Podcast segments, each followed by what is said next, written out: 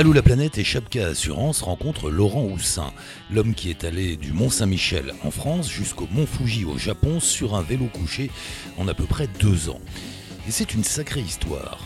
Une série de drames, de déceptions, de vies brisées va pousser Laurent sur la route. Et il ne la quittera jamais vraiment cette route, puisqu'il vit aujourd'hui dans une camionnette, garée dans une petite ville de Normandie, et c'est là qu'il nous donne rendez-vous. C'est quoi, euh, Laurent, ici C'est un, petit camion C'est un, Voilà, un donc camion de déménagement Non, pas de déménagement, c'est... Même pas, donc c'est un trafic euh, long et court, donc euh, moins de 5 mètres où j'ai euh, ma vie actuelle. Donc, Euh, euh, et T'habites, euh, on dirait une petite cabine de bateau, en fait, je vais te dire. Il y a, y y un petit chauffage par terre, hein, avec, des, Ouais. des petites bonbonnes de gaz, c'est ça des petits... Tout à fait. Ça, c'est une douche, alors, dans la... Oui, c'est une douche, voilà, le, le rideau de douche avec le bac de douche. Il n'y a pas d'évacuation d'eau parce que je me lave avec 2 litres d'eau. Voilà, Ah oui, il y a un petit, une espèce de bouteille avec 2 litres d'eau. voilà avec euh, pulvérisateur. Voilà, et tu te laves avec du savon euh, d'Alep. euh, Et, et, et ça fait que tu, tu vis dans... Il y a quoi Il y a 3 mètres carrés 4 mètres 3... bah Ouais. oui, ouais, c'est ça, il y a, il y a, il y a 7 mètres cubes. Et, et alors, il faut savoir que là, on est, ce camion, il est garé en plein au milieu d'une ville.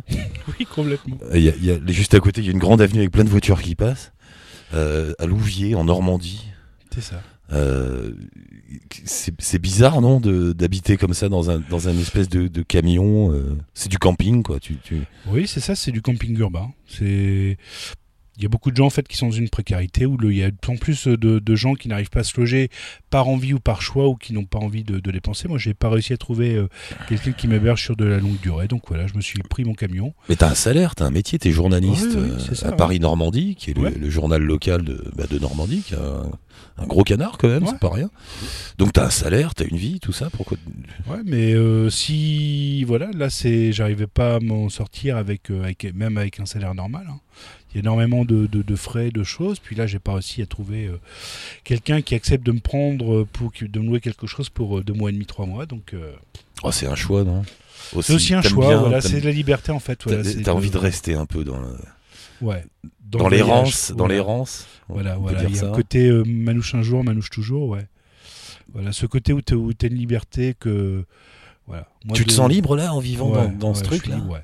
Parce que c'est tout petit pour les. Là, vous ne voyez pas, mais on est côte à côte, on est à 50 cm l'un d'autre parce qu'il n'y a pas de place de toute façon.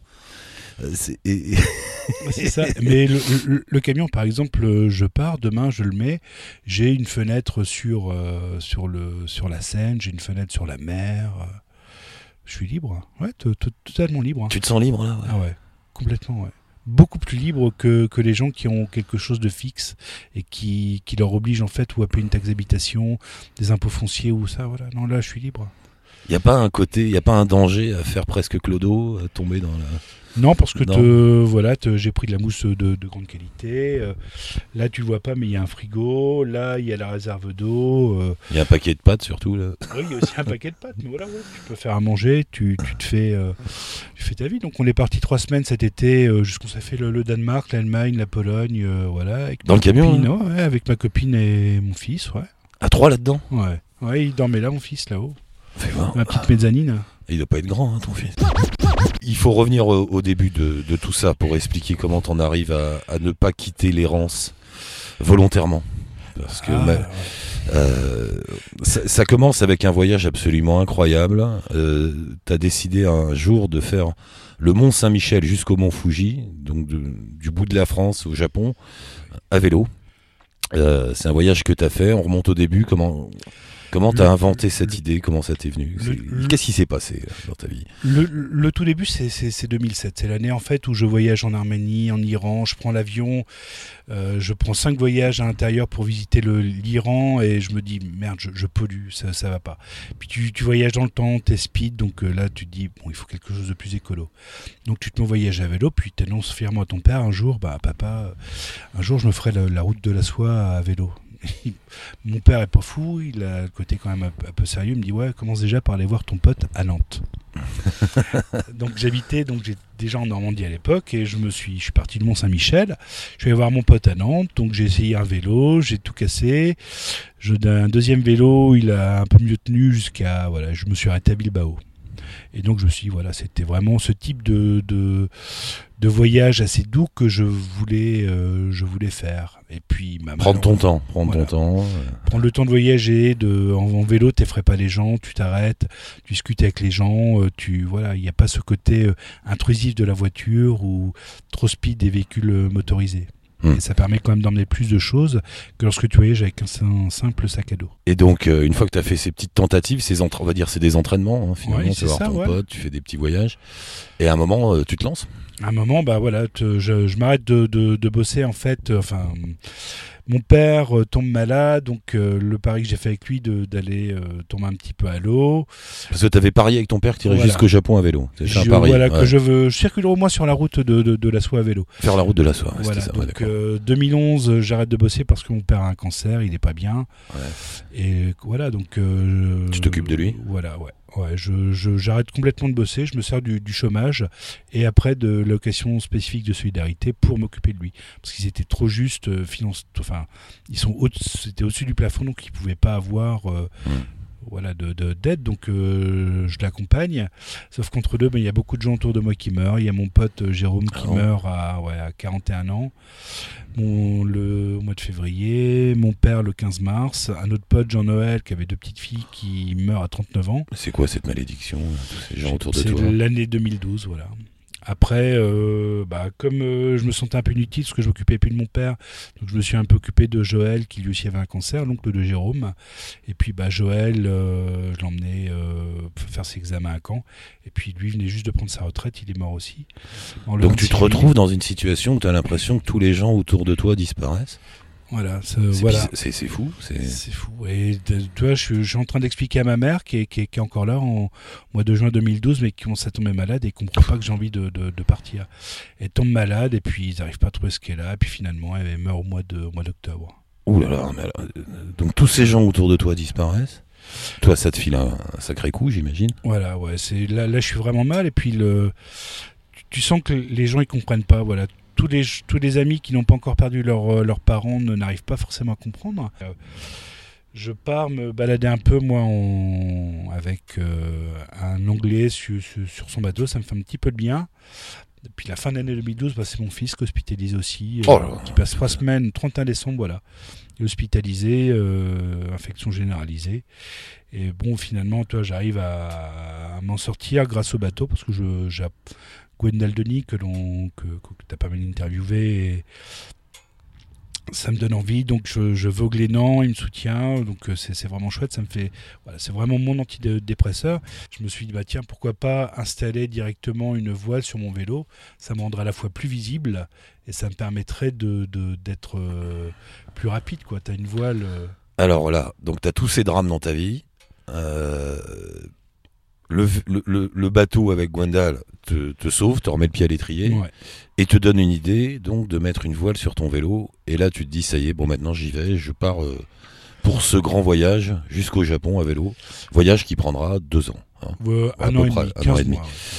Euh, et, alors attends, une voile sur un vélo, c'est-à-dire, c'est un vélo couché, donc. Un vélo couché, donc euh, il y a deux roues à l'avant, une roue à l'arrière, un tricycle, donc assez stable, sur lequel moi j'adapte directement euh, une voile. Donc au début je fais des essais avec euh, certains types de voiles. Et puis bon, bah, après bah, le temps arrive, donc je vais pas rester 10 000 ans, donc je pars sur une voile de 2,5 mètres carrés, un peu comme une planche de... Ouais, une voile de windsurf, quoi. Voilà, Voilà, c'est ouais. ça. Et euh, je fais mes premiers tests qui sont assez concluants. Et puis bah voilà, le Mais 21 et- attends, attends, il y a quelqu'un qui avait déjà inventé ça ou t'inventes le truc? Qui J'ai pas inventé la voile, j'ai pas inventé le vélo. Il y a quelqu'un qui s'appelle Cristiano qui avait déjà inventé des espèces de vélos à voile, mais plutôt à deux roues, ou alors carrément des chars à voile. Il a traversé le Sahara en 67. Et voilà, bah, le, lui me donne des petits conseils, puis bah voilà, je, je- je- j'essaye. Mais alors ça marche comment pour euh, tenir la voile comme un windsurf Euh, tu tiens Non ça non, le- Non non, non, c'est automatiquement en fait quand tu fais un petit peu de voile, t'as l'habitude. Ouais. C'est la baume qui tient la voile et tu, c'est toi qui règles avec une avec une écoute. Ah ouais, alors là je, je comprends Voilà. pas. Bah, C'est- un petit peu que- comme un voilier en fait, un système de de drisse, d'écoute. euh, de- Sur le vélo. Ouais. Voilà, que, que, que, que je bricole, parce que ça n'existe pas, parce que je l'adapte Bah aussi à mon vélo. Donc, euh, je bricole, je me dis, tiens, ça, ça marche comme ça. Puis, bah voilà, c'est un peu la méthode empirique. Tu essayes, puis ça marche. Et donc te voilà, un beau matin, tu pars du Mont Saint-Michel Voilà, avec, le- avec un beau vent de face de merde. pour ce, pour ce projet, pour ce voyage qui s'appelle Asiatrek. Euh, et là c'est parti, donc euh, tu, tu démarres. Voilà. Je n'ai qu'une seule, qu'un seul but, c'est d'aller au Japon, là où mon père avait bossé en 85. Ah on en revient au père. alors. Toujours, ah ouais. Ça, ça- ça me suit parce que c'est quelqu'un qui m'a. euh, mon père, c'était un séducteur, c'est quelqu'un qui, qui aimait, qui aimait, qui aimait manger, Mm. qui aimait boire, qui aimait, qui, qui aimait la vie, quoi. C'était vraiment voilà, quelqu'un qui, qui a croqué, peut-être un petit peu trop sur certains points, mais voilà, c'est quelqu'un qui m'a qui m'a appris à aimer. Ma mère m'a appris à détester, mais mon père m'a appris à aimer. Et donc euh, pour lui en partie, pour toi, pour, pour tout le monde, je sais pas. Te voilà parti sur les routes. Euh, J'imagine que quand on part du Mont Saint-Michel pour aller au Mont Fuji, bon, ben, on part vers l'est. Oui. Et, et grosso modo, alors tu passes par où? Vas-y. Alors grosso modo, donc c'est toute l'Europe, donc euh, le l'itinéraire de, de, de la Loire à vélo. Après, tout ce qu'on appelle l'Eurovélo 6, c'est quand vé véloroute européenne qui m'emmène en gros jusqu'au, on va dire jusqu'à euh, Belgrade. C'est quoi ça? C'est une bicyclette Oui, c'est une comme une énorme piste cyclable, voilà, qui te ou en zone un peu sé- sécurisée où tu peux rouler en toute sécurité. Et après, donc, euh, bah, arrivé à Belgrade, par contre, euh, moi, je veux pas aller euh, vers la Roumanie, moi, je veux aller vers la Turquie. Donc, euh, d'où cette euh, ce changement vers euh, Sofia. Et là, ça commence, voilà, là, ça commence le, le voyage un peu désorganisé. Là, c'est le bordel qui démarre. Ouais, c'est le bordel. Quand tu commences à arriver euh, à la sortie de Sofia, que tu vois t'as pas d'autre choix, c'est l'autoroute, limitée à 150 km/h, tu prends la voie de droite, et puis tu vas, t'as pas le choix. Attends, tu t'es Ouais. t'étais sur une autoroute sur avec les gens à 150 à l'heure et toi Ouais. sur ton vélo avec une petite voile. Complètement. C'est complètement con, mais t'as pas le choix. Il n'y a pas d'autre route qui existe. Donc tu te prends cette, euh, cette route-là, et puis bah voilà. Et toi, tu roules à combien là? Moi, je roulais entre 30 et 40 km/h. Et la police, personne t'a arrêté? Personne t'a dit, monsieur, faut personne. pas faire Mais des non. choses comme ça. Non. faut Alors, qu'est-ce que vous faites Et non? Mais en fait, c'est beaucoup plus même sécurisant que le- lorsque tu vas vers le euh, sur les petites routes. Tu as vraiment des toutes petites routes, mais après, c'est des petits chemins et tu n'arrives pas forcément à voir, euh, à voir ce qu'il faut en termes de, de- de sécurité parce que les gens te, te frôlent. Là, au moins, tu as une aire de, une aire de, comment ça s'appelle une, une voie, euh, une voie de sécurité. C'est des voies euh, d'arrêt d'urgence. D'accord, donc euh, sur l'autoroute de Sofia jusqu'où euh? Ah bah, Sofia, après, donc euh, la Turquie, pareil, on, on continue. C'est là où, grâce à toi, tu me fais, euh, tu me présentes Mag, Mag Istanbul, Ah ouais. Magadie. Ah, Magali à Istanbul Mais qu'on oui, embrasse. Ouais, voilà. ouais. Donc euh, Alors tout ça pour ceux qui, pour les auditeurs qui arrivent, tout ça c'est des, tout ça, euh, le Gwendal, Laurent qui est là, Mag et d'autres, c'est des auditeurs fidèles d'Allo la planète euh, qui se donnent des coups de main sur la route. Donc tu te retrouves avec Magali à Istanbul. Magali. Donc effectivement, bah, Istanbul, pour le coup, c'est extrêmement dangereux. Donc là, moi, je décide de, de, de jouer à sécurité. Donc j'emmène le vélo un petit peu plus loin sur la mer Noire, à Mhm. Trabzon. De là, Trabzon, je fais mon visa pour euh, l'Iran et je continue vers la Géorgie, l'Arménie. Tu traverses l'Iran avec un, un vélo couché avec une voile? Alors en fait, non, j'ai pas du tout traversé Ah non. l'Iran. Non, C'est- alors, paradoxalement, c'est qu'entre deux, bah, il y a France 2 qui trouve le voyage super intéressant, Hum. donc ils me contactent pour faire un reportage et voilà, euh, on, on- je passe sur un envoyé spécial par rapport à ces, euh, la folie un peu de l'Iran. C'était 2014, les Ouais. premiers gens qui, bon, il y en a toujours eu, mais qui, voilà, le, le grand public qui commence à arriver en Iran. Donc euh, voilà, moi le, je témoigne un petit peu. Donc il a fallu forcément pour aller à Shiraz pour faire 1400 bornes en deux jours, c'est pas possible. Donc j'ai pris un train. Et de là en fait, euh, T'as mis le vélo dans le train. voilà. D'accord. Et puis après, bah, on a discuté avec, euh, on a discuté avec euh, les gens. Et puis bah tu passes du temps en Iran. Et puis bah j'ai pas du tout presque pas pédalé en Iran. Mm. Donc après, je l'ai relaissé par contre à la frontière euh, du Turkménistan, voilà, près de, près de Mashhad, euh, dans l'est de l'Iran. Et là, donc j'ai repédalé, donc dans ces 50, euh, pratiquement 49 degrés, il a fait. Vent euh, brûlant de face, euh, j'en ai chié. Puis après, bah, ça a été euh, Vas-y, continue. l'Ouzbékistan avec euh, la superbe Boukhara qui est vraiment le- la ville mythique où tu arrives, tu vois le début du, du minaret qui fameuse minaret c'est une mosquée à, coupole, euh, à coupole bleue euh, voilà c'est un petit peu mythique c'est superbe puis après les petites déceptions comme euh, d'autres euh, comme euh, Samarcande Samarcande, ouais. Voilà. Pourtant le nom fait rêver tout le monde, puis c'est moche. alors que. Boukhara par contre le, le nom fait moins rêver mais par contre c'est c'est vraiment pour le coup la, la mythique cité de- du désert où tu es vraiment ouais Attends, on continue, allez, continuons sur la Alors, route. On continue, donc, euh, là je me suis dit, allez, quel est le plus intelligent? Est-ce que je continue comme ça ou est-ce que je vais vers le Kazakhstan? Kazakhstan, moi ça me permettait en fait d'avoir des belles étendues de, de sable, de steppe, euh, un côté un peu plus sauvage, donc je prends la route du Kazakhstan. Et là je me fais la traversée du Kazakhstan diagonale. C'est équivalent, euh, je sais pas, enfin c'est euh, Gibraltar, porte de la Chapelle. Je crois que j'avais calculé. Gibraltar, porte de la Chapelle dans les steppes, c'est top. Non. Si, Combien de temps C'est génial. Euh, je sais pas combien de temps j'ai mis, parce qu'il y, a- certaines journées, j'ai fait 250 km dans la journée, Grâce à la voile alors. grâce à la voile. ouais. Ah oui, tu filais avec la... Ouais, dans les steppes. Attends, ouais. mais il faut imaginer l'image, le gars tout seul sur son vélo, couché, avec la voile, et tu files euh, au milieu des steppes. C'est ça, c'est génial. C'était le, vraiment le, l'un des grands pieds du, du, du- du voyage avec euh, voilà. Puis il y a un mec en fait, ouais, il y a un mec qui, qui, lui est arrivé mais par euh, par la mer Caspienne, donc il était avec son vélo pas un vélo couché mais un vélo à deux roues et, et à chaque fois il y avait des, des gens qui disaient droug droug droug ami ami euh, plus loin donc le mec il, il pédalait comme un con Pour rattraper. Ah ouais. moi, à un moment, tu sais, je me fais un petit, euh, je me fais un petit casal de, de, de- de- dans un resto et le mec arrive finalement à me rattraper. Et ce petit village, c'est Baïkonour. Baïkonour, d'accord. Voilà, là, il y a le fameux que- cosmodrome. Ouais. Et le mec, on discute un peu. euh, voilà, il est épuisé, le mec, d'avoir essayé de Un me Français aussi Un Danois. Danois. Danois. Et le mec me dit Ah, euh, tonight. euh, ah bon, il y a un décollage. Putain, te rends compte, le mec, il me dit ça. Et on voit l'un des trucs les plus fabuleux, c'est-à-dire le décollage d'une fusée depuis Baïkonour. Imagine, t'es dans la nuit noire, tu vois une espèce de briquet à 3 mètres de toi qui est en train de décoller, c'est ça. Je me suis dit, c'est moche. Et en fait, quand la fusée, c'était un vaisseau Progress pour alimenter la station spatiale euh, Europe, euh, internationale, quand ça arrive au niveau de la- du soleil, ça fait ah, l'impression que- magnifique. Je te, je te filerai le- la photo, je sais pas si tu peux la montrer, mais elle est juste énorme. T'as ce moment absolument inouï de traverser des steppes tout seul, comme ça, sur ton vélo. T'arrives où après, après la steppe? Qu'est-ce Bah, qu'il y a là? après, euh, a- après les steppes, donc tu arrives vers Almaty, l'ancienne capitale donc du Kazakhstan.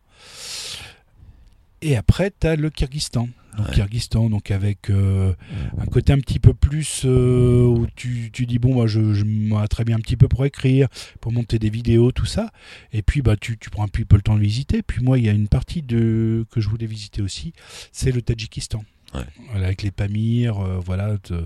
et mon but aussi, c'était aussi d'aller en Afghanistan sur la partie la, le, co- le corridor de Waran, Ah oui. qui est vraiment le fameux. Ouais. Il faut expliquer un peu ce que c'est. Et t'y allais ou pas alors? Alors, j'y suis pas allé parce que il y a les- le, le- mon moyen de repartir en fait, c'était euh, par euh, Mazar et Shérif et reprendre un avion après, c'est le plus simple. Ouais. Et le, le pont était détruit, donc la route était bloquée, donc ça voulait dire redescendre vers Kaboul. Et, ça, Et là, voulais non, pas, non. parce que tu passes dans les zones tribales. D'accord, donc tu fais quoi alors Donc bah, je visite le, je vois la vallée de Waran, donc euh, qui est de l'autre côté de de, de, l'Hindoukouche. Et- et cette vallée, c'est un peu un, un- un- un lieu hors du monde, hein, c'est ça C'est voilà. coincé. Alors là. le, le corridor pour le coup vraiment hors du monde, la vallée un petit peu moins parce qu'il y a des routes, mais ça reste quand même. euh, euh, c'est là où vivent les, ce qu'on appelle les Wari, c'est les, les Ismaéliens, Ah ouais. toutes ces populations dont le, le chef spirituel est l'Agacan. Avec euh, comme euh, voilà, ils sont, ils sont plus de l'ethnie tadjik, c'est encore une ethnie, euh, enfin une religion à part en tout cas, avec des gens qui vivent simplement. Donc là, je passe un petit peu de temps, je fais des photos, je rencontre, puis après, bah, je repars pour mon, je repars parce que mon visa se termine encore, et je retourne vers le Kyrgyzstan. Ouais. Et Kyrgyzstan, bah là, il y a un truc, il y a un bouton on/off, été, hiver. Ah ouais? Tu passes de il fait 27 degrés en fin de l'après-midi, il fait beau dans manche courte, à il vient de tomber 25 cm de neige dans l'école, t'es un peu dans la merde. Donc euh, là, je me suis reparti après, bah, mon visa se terminant aussi, il a fallu que je speed pour choper simplement une... euh, Qu'est-ce que j'avais chopé Là, j'avais chopé euh, un, espèce de mashroutka, les, les minibus, pour, euh, pour m'emmener moi... euh, Toi et le vélo, toujours. vélo, voilà. Donc après, j'ai passé ce qu'on appelle le col, il y a un col de Dirkestam pour aller vers la Chine. Ouais. Et là, voilà, donc euh, bah, la Chine, j'y vais un moment, puis euh, arrivé à la mythique ville à Ka- Kashgar, je reste un petit peu. Mais quand tu restes un petit peu, bah, ton visa, ça le réduit d'autant, parce que j'ai Ouais, le droit ouais. qu'à 21 jours. Donc après, moi, j'ai terminé euh, de les 4000 derniers kilomètres en Chine en, en train, parce que bah, mon- mon T'avais visa pas de temps. ouais. Ouais. Donc tu traverses la Chine en train. Voilà, et après j'arrive au Japon. Et Japon, bah, Comment, euh, Chine-Japon, il faut un bateau, un Chine. Japon, je prends un bateau euh, qui m'emmène donc de Shanghai à Osaka. T'arrives au Japon. Voilà, j'arrive au Japon, euh, je continue de, de, de, de- pédaler en gros jusqu'à. euh, je crois que j'ai arrêté à Nagano, puis parce qu'après mon pote revenait, voilà. Et puis retomber de la neige en fait, on retombe en Mais t'arrives au Mont Fuji ou pas à un moment? À un moment, mais le Mont Fuji, c'était. a- Oui, je l'ai vu, mais. Oui, parce que le grand truc du voyage, c'était Mont Saint-Michel, Mont Fuji. Donc, est-ce que tu as garé ton vélo en bas du Mont Fuji ou Non, je l'ai garé en face du Mont Fuji, euh, sym- symboliquement, mais on voit pas. euh, voilà, ça reste. euh, c'est bizarre, mais très honnêtement, moi, tu vois, je, si j'imaginais le voyage avant, j'aurais imaginé certaines choses. Et puis là, bah, au Japon, je, quand j'arrive au Japon, je, je me mets à chialer, mais je, je, je, je chiale comme un gamin, quoi, parce que je réalise que je suis au Japon. Mais en fait, tout ce pourquoi j'avais pédalé, ça servait à rien. Parce que mon père, le, le, le pari, ben, mon père est mort. Voilà, Mais il fallait que ça serve à quelque chose. Voilà. Il fallait pas. C'est pas. C'est pas grave si ça sert à rien, non? Voilà, bah il a servi à rien ce voyage. Mais Ah, il si. a juste, il a pas servi à rien, mais il, voilà, il m'a juste, euh, ouais, non, il a, il a pas servi à grand chose en fait. hein. Parce que même, même le voyage, j'ai même pas terminé le montage, parce que l'histoire est pas terminée. Ah non, c'est pas fini. ouais. Il y a encore, euh, tu, tu penses que voilà, te- donc t'arrives, euh, voilà, donc je suis allé quand même là où il avait bossé. Il avait bossé au printemps de Ginza, donc à Tokyo, j'y suis allé, mais Allez, attends, attends, attends, oublie ton père un peu. Tu dis que ça, ça a servi à rien. Si, toi, ça t'a changé. Me dis pas qu'un périple pareil, presque deux ans, à traverser la moitié de la planète sur ce vélo, en prenant des trains, des machins, des bus, des... Si tu parles l'intégralité du voyage, c'est-à-dire à partir du moment où j'arrête de bosser pour m'occuper de la fin de vie de mon père jusqu'à maintenant, oui, ça m'a changé, oui. Alors je prends juste la période sur la route. La période sur la route, elle m'a appris que l'homme était bien, qu'il n'y avait pas, euh, voilà, qu'il y avait quand même une certaine, euh, une certaine euh, bonté, une certaine empathie naturelle de l'homme. Qu'on rencontrait énormément de, de, de, de- de gens bien euh, durant le voyage. Partout. Ah ouais. C'est marrant ce que tu dis, tous les voyageurs qui font des périples comme ça le disent aussi. Que finalement l'individu est bon. Vois, J'aurais pu penser que la- le, le principal danger que je pouvais rencontrer, c'était l'homme. Mais En fait, c'était l'animal, c'était le chien. Le chien qui a voulu me bouffer plusieurs fois. Ah, les chiens qui courent après le vélo. chiens, Ah ouais, ouais. ouais, je me souviens de ça. de, de, de, de, de chiens Partout, qui étaient des- impossibles. c'est ça. À Et, les- partir de et- et ça- partout, euh, chez les Ouzbeks, les Tadjiks, les Turcs, les Chiites, partout. Ah ouais. Bon, il, il faut, il faut se mettre dans la tête de l'Ouzbek moyen aussi qui voit arriver un gars sur un vélo couché avec une voile. Non, pas- il- Ouais, ça le fait rire. forcément, ça. Ça le fait rire, ça lui apporte un petit peu de joie de, de- dans la vie. Mais ce voilà, donc lui il va te donner énormément, il va t'apporter énormément. Il va t'apporter, euh, ça va être ce- cette espèce de petit melon orange qu'on va vous faire. Je crois que c'est une orange, en fait c'est un melon. Et tu vois, donc je le mange sur un espèce de, de monument au pl- plein cœur du Kazakhstan, mais il n'y avait personne, il n'y avait rien. Bah, je le mange, il y a un petit bout de qui tombe par terre, puis hop, un petit lézard qui arrive, qui lèche, toi. Donc tu dis quelque part, tous, on est tous un élément on est tous imbriqués les uns dans les autres et on s'apporte les uns les autres. C'est cette histoire de, de vie en communauté qui est excellente, parce que moi, je n'ai pas pu redonner aux gens qui m'ont donné, mais j'ai essayé de, de donner aux autres personnes ce que j'ai pu. euh, voilà. Et ce, cette espèce de, de fil invisible, de fil d'Ariane euh, invisible entre tous les gens, euh, je l'ai eu dès le départ du Mont-Saint-Michel, dès le départ Ouais. du Mont-Saint-Michel. Ouais. Tu veux dire que ça t'a appris une chose, ce voyage, c'est que c'est marrant, tu as utilisé le mot communauté pour parler de l'humanité. Ouais. Ah oui, une communauté, c'est vraiment ça, ouais. Tu vois, je, je 6h30 du matin, t'as les premiers touristes japonais qui, qui, qui sortent du Mont-Saint-Michel, qui ont dormi là-bas, donc un truc assez cher. T'as envie de leur dire, eh putain mon gars, je m'en vais au Mont-Saint-Michel. Je m'en vais au, au Mont Mont Fuji, Fuji, je m'en vais chez toi à vélo. En fait, t'es incapable de, de, de le dire. Enfin, tu, je sais pas, ça arrive pas à sortir, donc euh, bah, tu leur souris bêtement, mais comme il fait à moitié du noir, tu y vois rien. Et puis après, bah, en fait, tu te rends compte bah, qu'il y a des gens qui ont eu vent de ton voyage et qui, voilà, ils passent te faire un coucou. euh, ah, t'as plus de batterie sur ta GoPro, c'est pas grave. Bah, tiens, je te file une GoPro. Ça a commencé comme ça dès le premier jour, dès les, la- les premiers 100 mètres du voyage. Ce qui veut dire que euh, aujourd'hui, au 21e siècle, comme avant, quand il y avait des. euh, quand les gens faisaient la route de la soie, quand tu sais, on parlait toujours de ce respect du voyageur que eh ben, ça continue. Alors en fait, quand on voit arriver quelqu'un sur la route, où qu'on soit, il y a ce réflexe de le- de l'accueillir, de l'aider. Malgré tout. Alors pour le coup, le véritablement voyageur et non pas touriste ou non pas, même si à un moment j'ai pu faire le touriste, il y a toujours voilà ce, ce, ce respect pour la personne qui progresse doucement et qui, qui, qui avance, je, je pense, ouais. Mais c'est inconsciemment, est-ce que ça les fait rire? Mais je pense qu'il y avait vraiment effectivement une communauté. Ah oui, oui, communauté humaine, ouais. Il est où le vélo maintenant? Ah, le vélo, il était épargné donc euh, chez ma compagne, mais euh, j'en ai pas refait depuis, euh, de- depuis que je suis revenu du vélo. Je l'ai remonté une fois et puis voilà, puis ça s'est pas fait. Puis euh, j'ai envie de, de repartir avec ce vélo-là, j'ai envie de lui remettre une voile, j'ai envie de repartir vers le Japon, mais en passant par la Russie. Voilà. Mais Quand- Tout à l'heure, tu disais qu'il n'était pas fini le voyage. Pourquoi? Qu'est-ce que tu dois faire encore? Ah, le voyage n'est pas fini parce que le j'ai envie d'emmener. euh, j'ai un peu le regret de ne pas avoir eu le, le budget pour emmener euh, ma fille et mon fils en, au Japon. Donc euh, là, au mois de février, on part le 11 février et on part pendant euh, 14 jours pour essayer de leur montrer un petit peu du Japon que j'ai pu vivre. Pour essayer de voilà de leur Ah, et t'auras la sensation d'avoir fini le voyage quand t'auras montré à tes enfants là où t'es allé. Ouais. Ouais. C'est bizarre, hein, il se passe des trucs bizarres dans ta tête. Ouais, c'est ça. Mais voilà, non, le, il est toujours, toi, j'ai jamais terminé euh, le. tu le finiras jamais ce voyage. Tu veux mon avis?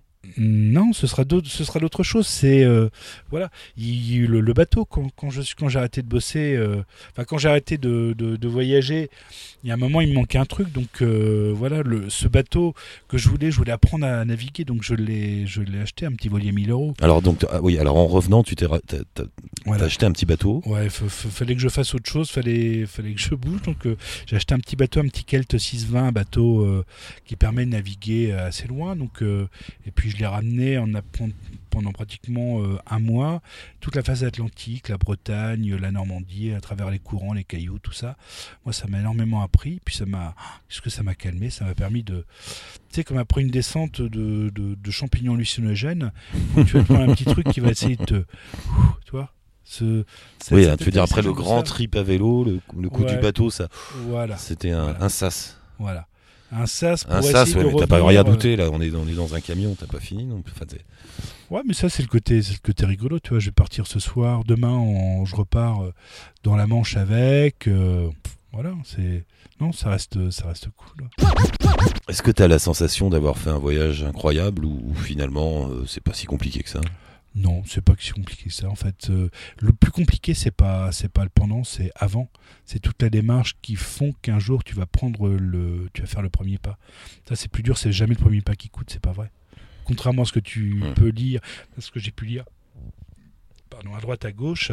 Voilà, quand tu, le, le- le plus dur, c'est le, c'est la démarche de se dire, euh, l'ex- l'exploit, c'est de quitter un boulot, de quitter, euh, voilà, de, de, De se quitter ce que t'as. Mais c'est dur aussi parce que parfois t'as réussi quelque chose. Donc il faut quitter une, une réussite. Une- C'est quoi la réussite? C'est pas, c'est pas d'avoir un boulot, c'est pas. Hmm. La réussite, c'est d'être heureux. Et, ce- et, et, ce voyage de fou, euh, il, reste, il, reste, il reste quoi là? Il- C'est pas un voyage de fou. La vraie folie, c'est de rester. C'est de rester, c'est de supporter un boulot, c'est de supporter euh, une femme que t'aimes pas ou un mec que t'aimes pas, de supporter euh, des, des, des gens qui klaxonnent, qui sont cul à cul avec leur bagnole diesel. Ça, ah, ça respect pour les gens qui arrivent à supporter ça. Quand tu pars après, t'as plus, t'as plus à, à t'emmerder de, ces- de, de- de ces gens-là. Voilà, ils vivent leur vie. Ils se rendent pas compte, mais ils sont déjà morts, ces gens-là. Et sur la route, tu t'es senti. Il y a des moments de.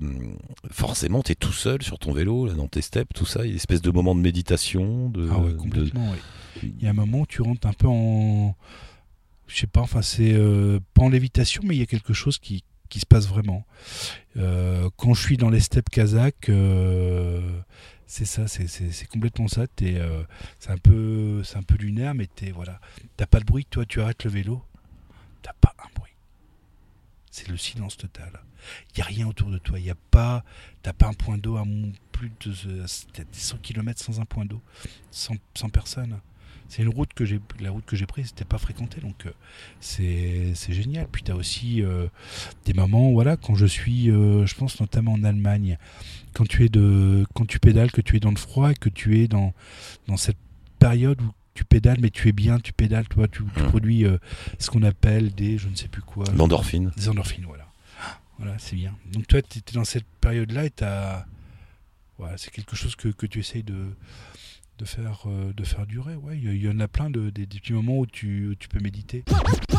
T'as l'impression d'avoir euh, abouti quelque chose de... D'avoir plutôt libéré quelque chose que en moi que que je que, que t'imagines, tu vois, dans ce qu'on t'apprend dans la pyramide des besoins, la pyramide de Maslow, je crois, c'est d'avoir le, le, le sentiment de sécurité et toi de monter tous les paliers comme ça jusqu'à la spiritualité. Et en fait, il, il faut que tu aies acquis l'un pour pouvoir accéder à l'autre. Sauf qu'une fois que tu les as tous acquis, que tu es au dernier, bah, tu te rends compte que ce qui est au milieu, tu t'en fous. C'est la spiritualité, une certaine spiritualité, une certaine philosophie de, de, de vie que tu acquiers avec ce, ce voyage. Et ça, c'est Et T'es parvenu à ça avec ce voyage Ouais. Ah ouais, c'est... ouais. à relativiser le- le- les choses, à être beaucoup plus, euh, beaucoup plus posé, beaucoup plus cool sur, ça, sur un certain nombre. ouais. C'est pas grave. Tu t'in- tu t'inquiètes plus trop, quoi, Non. dans, la vie. Non, non. Alors je pense par contre ce qui peut, ce qui, ce qui me met un peu c'est pas une révélation, je suis pas Bouddha, je suis pas l'éveillé, mais tout est écrit, je pense, tout est écrit et il y a les petits, des tout petits signaux très faibles qui s'affichent pour te dire attention, fais pas ci, fais pas ça. Ça, je, je le vois vraiment. Ouais. Dire que je suis persuadé que certaines choses sont écrites, j'ai réussi à le voir, donc je sais que ça, ça me dirige un petit peu, un petit peu comme des lucioles qui permettraient de te diriger de, dans une forêt ou quoi. Ça peut paraître un peu bizarre, mais j'arrive à beaucoup mieux les sentir, me dire voilà, vas-y, va comme ça, voilà, ouais. C'est bizarre, hein. Ouais. Je j'arrive pas à t'expliquer. Est-ce que ces petits signaux, ces petits trucs où tu arrives à, à voir, à sentir les choses, à voir le. Ouais, je pense que c'est ça. Je... Difficile à expliquer. Et ce qui me fait que ça me rend beaucoup plus confiant et serein. T'as vu euh, Je sais pas si c'est l'ambiance du camion, mais on parle tout doucement depuis le Mm. début. C'est bizarre, hein On est comme confiné dans une boîte. Ouvre la porte là qu'on entende le bruit. Il va ouvrir. euh, Ouvre la porte du camion gens- qu'on se rende compte où on est. Voilà. Et là il y a la vie. Voilà. Voilà. Voilà, là il y a- il y, a des. On est sur un parking avec des Voilà. bagnoles à Louvier. Voilà. Merci Laurent. Plaisir. Bravo. Fin de ce podcast, trois choses importantes à vous rappeler. D'abord, abonnez-vous pour ne rater aucun podcast d'Allo la planète. On recommence chaque semaine. Laissez un commentaire, mettez des petites étoiles sur l'appli podcast que vous utilisez et rendez-vous sur la page Facebook d'Allo la planète. Commentez, partagez, donnez des infos, des idées et surtout dites-nous si vous aussi vous voulez participer. Ciao touti, bonne route.